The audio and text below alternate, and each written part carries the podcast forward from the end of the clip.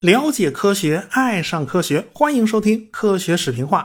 咱们上文书讲到了第一次世界大战的爆发。要知道，战争啊是军事科技最好的催化剂。在这几年里面呢，航空技术就快速发展了。大家可能也都知道啊，早期的飞机那都是怪模怪样的。比如说莱特兄弟制造那个飞机，那就是个鸭式布局，它水平升降舵放到了飞机的最前方，机身呢就是几根木质的骨架，然后啊蒙上一层帆布。c o d i s 的那个飞机也也是半斤八两，说白了，那种结构呢就跟纸糊的风筝差不了多少啊。但是经过战争的催化，飞机的外形呢立刻就变得很成熟了，那些稀奇古怪的造型就全都被淘汰了。不管是英国的骆驼式，还是法国的斯帕德，或者是德国的福克 DR 一，那外形长得都是大差不差的，都是我们脑子里印象比较深的那种双翼机的外形。前边是个螺旋桨，飞机有个圆筒形的机身啊，有两层平直的机翼，尾巴上是垂尾和平尾。当然，那个福克 DR 一稍微有点特殊啊，这是一种三翼机，著名的红男爵里希特霍芬驾驶的就是这种飞机。这些相对成熟的飞机要想上军舰呢，可就比当年的伊利从宾夕法尼亚上起降呢要麻烦多了。毕竟这个新飞机都变重了。当年伊利用的那个 Cortis 飞机总重量不到四百公斤，算上人啊，我们就算这个人胖一点，他也不到五百公斤。但是后来的战斗机最大起飞重量啊，通常都是到一吨以上。你要是太小了吧，这飞机带不了多少油，也带不了什么弹药，对吧？而且大家都希望啊，这个飞机母舰呢，您速度最好快一点啊，您不要慢慢腾腾、磨磨蹭蹭的，影响到整个舰队的航速啊。再说了，你船的速度快一点，也为飞机的起飞创造更好的条件，对不对？所以英国人就决定，咱们先改装一艘快速飞机母舰，咱们试试看。他们就把一艘轻巡洋舰“暴怒号”拿出来进行改装试验了。这艘“暴怒号”属于勇敢级轻型战列巡洋舰。这种船呢，说白了，它就是个怪胎。你要不是首席海务大臣费希尔的坚持，这个皇家海军肯定不会造这种玩意儿。这个费希尔主要针对的呢是德国的海军力量。这个德国的地形啊，它很特殊。你可以认为当时的德意志第二帝国的版图啊，它就是一王八驮石碑的造型。它背上驮的这个石碑呢，啊，它就是丹麦。所以呢，德国一面是波罗的海，一面是北海。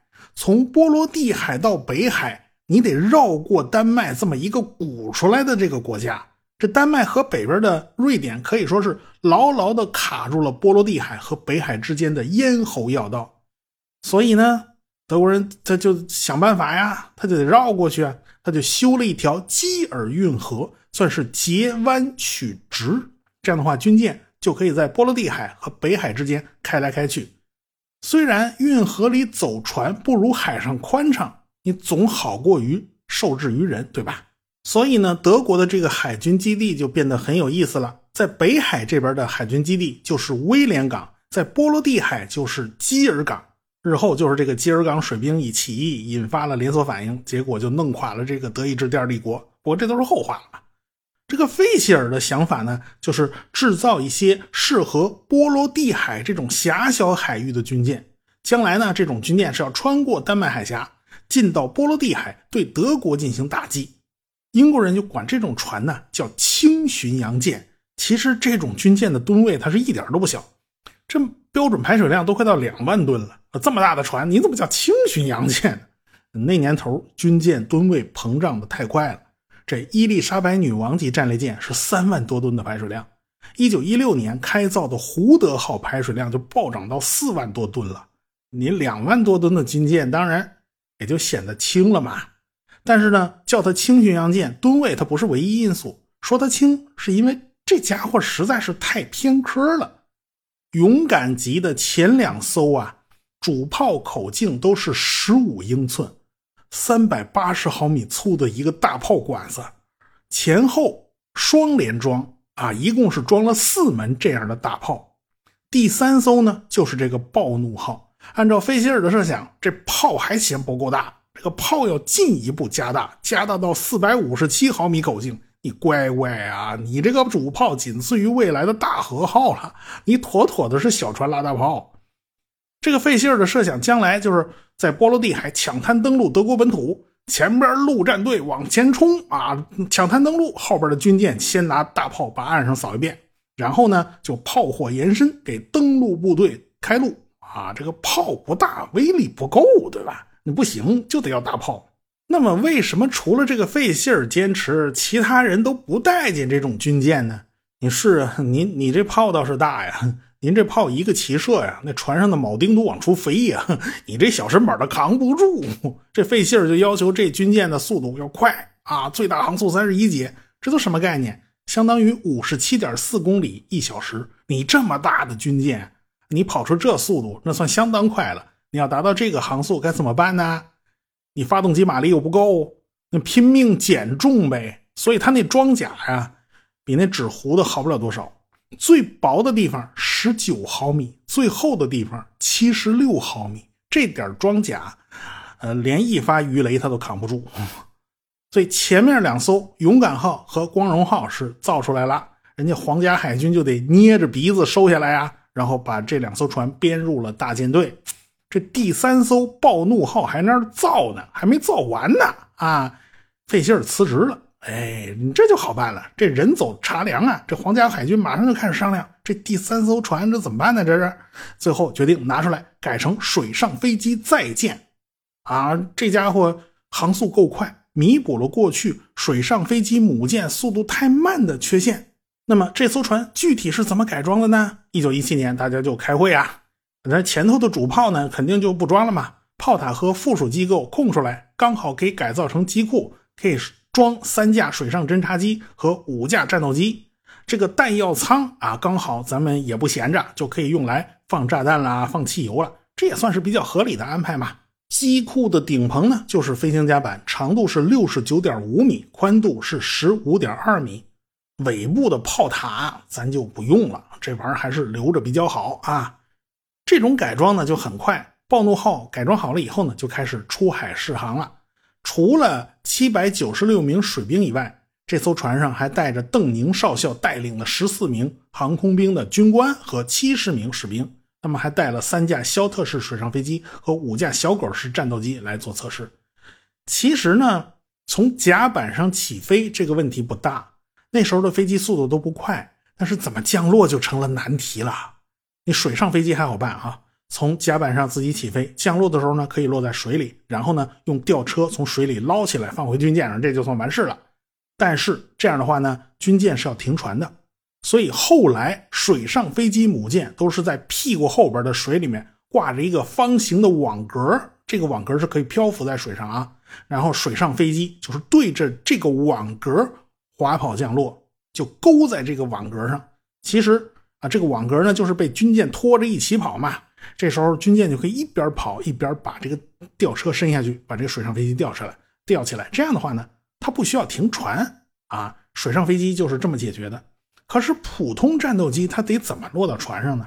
船停着那就好办了啊。这个飞机可以以奔着船头飞过来，方向和起飞的时候相反，咱们就停上去了吧？但是如果军舰正在高速航行，这飞行甲板它偏偏又在船头，你这难度就大了吧？这就是邓宁他们这些人要做试验的主要的一个任务。一九一七年的八月二号，他们就开始做实验了。首先，暴怒号逆风航行，啊，这个风速当时还挺大，是二十节左右吧。邓宁驾驶着这个小狗式战斗机，就慢慢接近了军舰了。他尽量呢压低速度，这样的话呢，基本上就可以和暴怒号齐头并进。这个时候他要做的，其实就跟如今小轿车在高速上变道差不多，他得绕过军舰上的上层建筑，落到船头甲板上。这个过程其实就跟你开着一个小轿车，然后一踩油门超过旁边的大卡车，然后变道超到大卡车前头去，差不多。这道理是一样的，你看着旁边那么长、那么高大的集装箱，你可以大致估量一下，你敢不敢这么做啊？这个邓宁的技术是非常好的。你要知道啊，军舰的上层建筑造成造成的这种混乱气流会干扰飞机的飞行。这个小狗式飞机的操纵性也不是那么好啊。这甲板上呢，偏角还没有任何拦阻索，只有七个飞行员在那等着徒手抓飞机。好家伙啊，这邓宁飞过军舰的左舷，然后一歪驾驶杆，那飞机就跟着一拐，这就完成变道了。然后马上呢就开始减速，就降到前面的飞行甲板上。旁边那七个飞行员马上就跑过来，拽着飞机上的绳子和拉环，帮助飞机停稳。因为这甲板上没有拦阻索，不靠这个办法它停不下来。这一次呢，算是成功了。邓宁是第一次驾驶飞机在航行之中的军舰上成功降落。五天以后呢，邓宁再一次试飞，这次他降落的时候就不太顺利了，他撞坏了一部升降机。等这个升降机修好以后呢，他再次升空，然后再一次准备降落，但这一次他的发动机出了故障，开始冒火苗子。最后，这个邓宁的飞机撞到甲板上，从另外一侧掉到海里去了。等到大家把飞机残骸捞出来的时候，大家发现这个邓宁已经溺水身亡了，因为他被卡在飞机里爬不出来。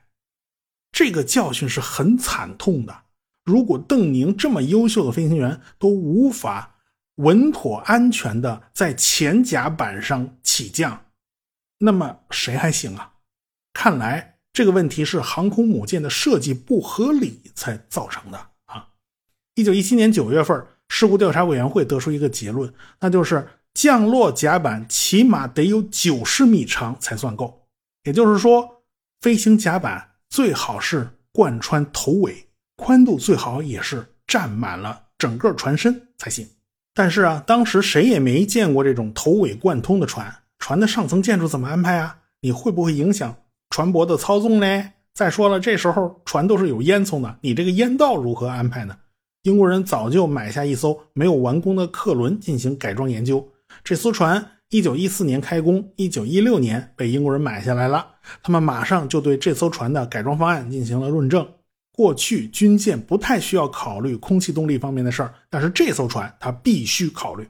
按照最初的设计，中间的直通甲板那是必须的啊，上层建筑就必须放在船的旁边，一边是剑桥，一边是烟囱，这不就对称了吗？但是，一九一六年的十一月份，这个模型被送进了国家物理实验室的风洞里边吹风，这一吹发现不对劲了，这种设计就会导致甲板上的气流紊乱。严重干扰飞机降落，而且这种布局会导致船舶的结构强度出问题。就无论如何，这都不是个好设计。于是设计团队就只能改成全平甲板，上面一马平川，其他的嘛也没有。那么问题又来了，那烟囱怎么办呢？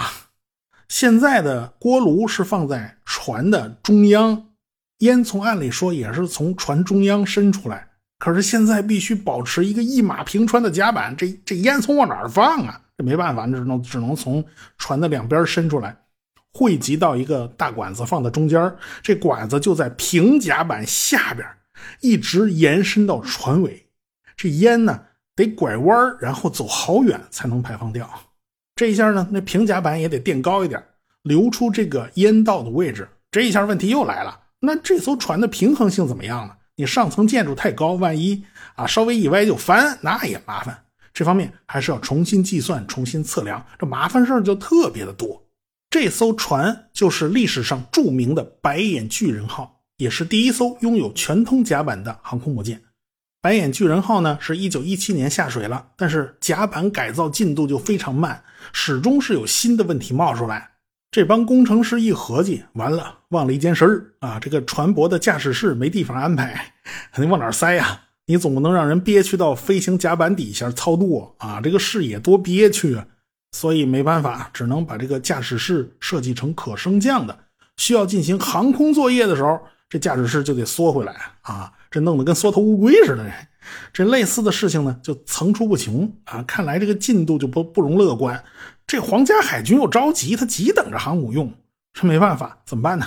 先把那个暴怒号咱先改一改，凑合用啊！为了这个改装进度能快一点，这个暴怒号就没有大改啊，这前半身咱就别动了，你就把后半身改改就行了，就把后甲板那个主炮给拆了，然后改造成了降落甲板，长度八十六点六米，宽度二十一点三米。这下呢，啊，这地方够宽敞，就不用玩什么超车变道这么高难度的动作了啊！你你直接在后甲板降落就行了。这后甲板呢还安装了阻拦装置啊！后甲板的飞机怎么转移到前甲板嘞？啊，它得装个过街天桥，这一个还不够，左右两边各有一座过街天桥，咱从桥上绕过上层建筑转到前甲板。你瞧这份麻烦呢！这暴怒号经过改装以后呢，就拉到海上进行实验。实验进行的很不顺利，这个烟囱会排出大量的热空气，这上层建筑也会造成复杂的乱流。这种乱流让人有点琢磨不定，所以就给海军的飞行员们制造了很多很多的麻烦。他们从一九一八年的四月份开始进行降落试验，一直到五月底呀，搞了十三次降落试验啊，只有三次是成功的，其余十次。这飞机全都撞了，有几次飞行员还受了伤，只是没丢命而已呀。看来得把这烟囱拆了才能解决问题。但是英国人根本就没时间去拆烟囱啊，这都什么时候了？所以暴怒号就这么跟随着舰队开始作战行动。这个暴怒号实际上就成了水上飞机母舰了，因为后边根本没有哪个驾驶员敢开着飞机直接降落在船尾的降落甲板上。啊，这这改装算是白改装了。又过了一段时间，飞行员对这艘船的性能啊，算是稍微熟一点了。这时候大家也开始小心翼翼的往船上降落了。啊，今天条件特别好，咱就试一试，不行就算了啊。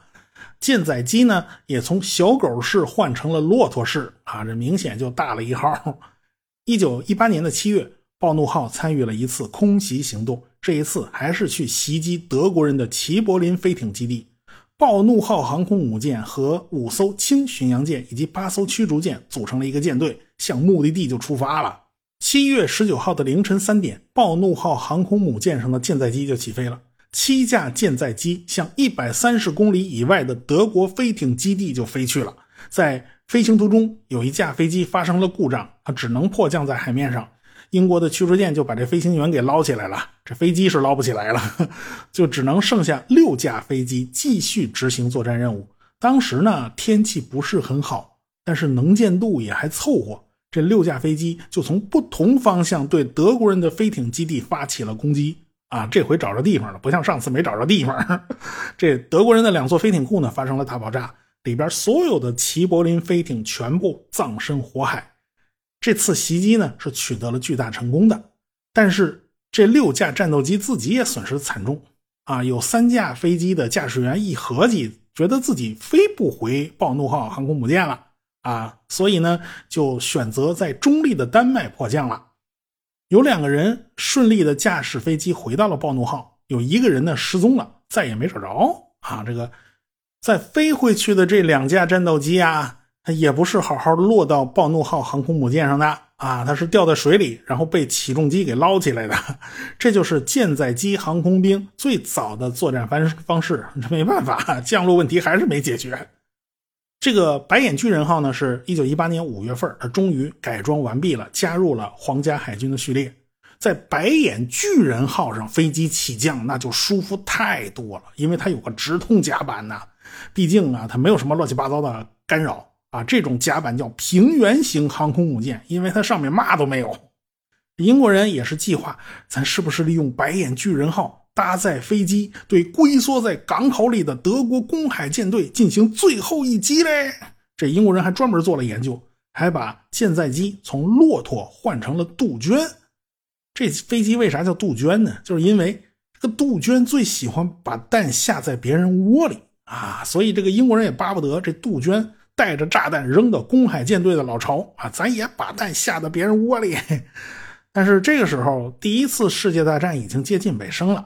到了一九一八年的十一月十一号，德国人就停战了啊！这是双十一嘛，咱咱打什么打嘛？这是这英国人所构想的这些个作战方案都没来得及用。不过这些招数几十年后就用在了意大利人身上。这个日本人呢？紧跟英国老师的脚步啊，他们买了六架杜鹃式飞机，在英国老师的指点下，在最新的航空技术方面，那就是下了苦功的。英国人完全想不到这个徒弟有多狠，最终这个徒弟把老师打的都找不着北。正因为啊，英国人在舰载机的使用上尝到了一点甜头哎，他们觉得啊，将来这个这个招数它有戏啊，他们在战后会把很多军舰都改造成平甲版的航空母舰。智利海军订购了一艘战列舰，但是因为战争的原因，一直耽误在那儿，没法完工啊。这英国人索性就把这艘船也买下来了，改造成了鹰号航空母舰。这是第一艘由战列舰改装的航空母舰，也是第一艘真正意义上的舰队航空母舰。这艘航空母舰也有平甲板，也有岛式上层建筑。所以呢，白眼巨人号啊、暴怒号啊、鹰号啊这几艘航空母舰在建造和改装过程里，实际上是在相互参照啊。你那边有点什么经验，我借鉴一下；我这边有什么经验，你也借鉴一下。啊，这个他们都在慢慢摸索最合理。最有效的航母构型，英国人在这方面走的弯路非常多，算是交足了学费，但是他们的经验也是很充足的。一战以后，勇敢级的另外两艘船也改造成航空母舰了。暴怒号呢，又一次进行了改装，也搞成了平甲板式的航空母舰。但是这家伙稳定性不好，它有点头重脚轻的意思。白眼巨人号呢，因为是克隆改造过来的，所以它肚子里的机库就特别宽敞。即便是呃飞机的机不折叠，它也能塞下不少。所以日后呢，它经常是作为运送飞机的母舰，甚至呢运送的是陆基飞机也是可以的。反正英国人通过这几艘船来来回回的折腾，算是明白了一个道理啊，就是这几艘改装来的航空母舰，它总是存在着各种各样的问题，因为它天生不是干这个的。啊，所以航母靠改装是不行的，必须从头开始设计专用的航空母舰，否则你总是别扭。你不是排烟管道弯来弯去啊，就是舰岛没地方摆。这些问题必须从头解决。所以英国人在一九一七年就下了个订单，要订购一艘完全彻底从头开始就是专用的航空母舰的军舰。这艘船就是新的竞技神号。英国人特别喜欢重复使用军舰的名字，前面他们改造了一艘水上飞机的母舰，就叫“竞技神号”。这次他又叫“竞技神号”，这太容易弄混了。这艘船呢，虽然下订单下的很早，但是一耽误二耽误，什么修改方案，建造的很慢。反正英国人是万没想到，他们居然就被日本人给反超了。世界上第一艘专用航空母舰的桂冠就这样活生生的被抢走了。有关这档子事儿。我们下次再说。科学声音。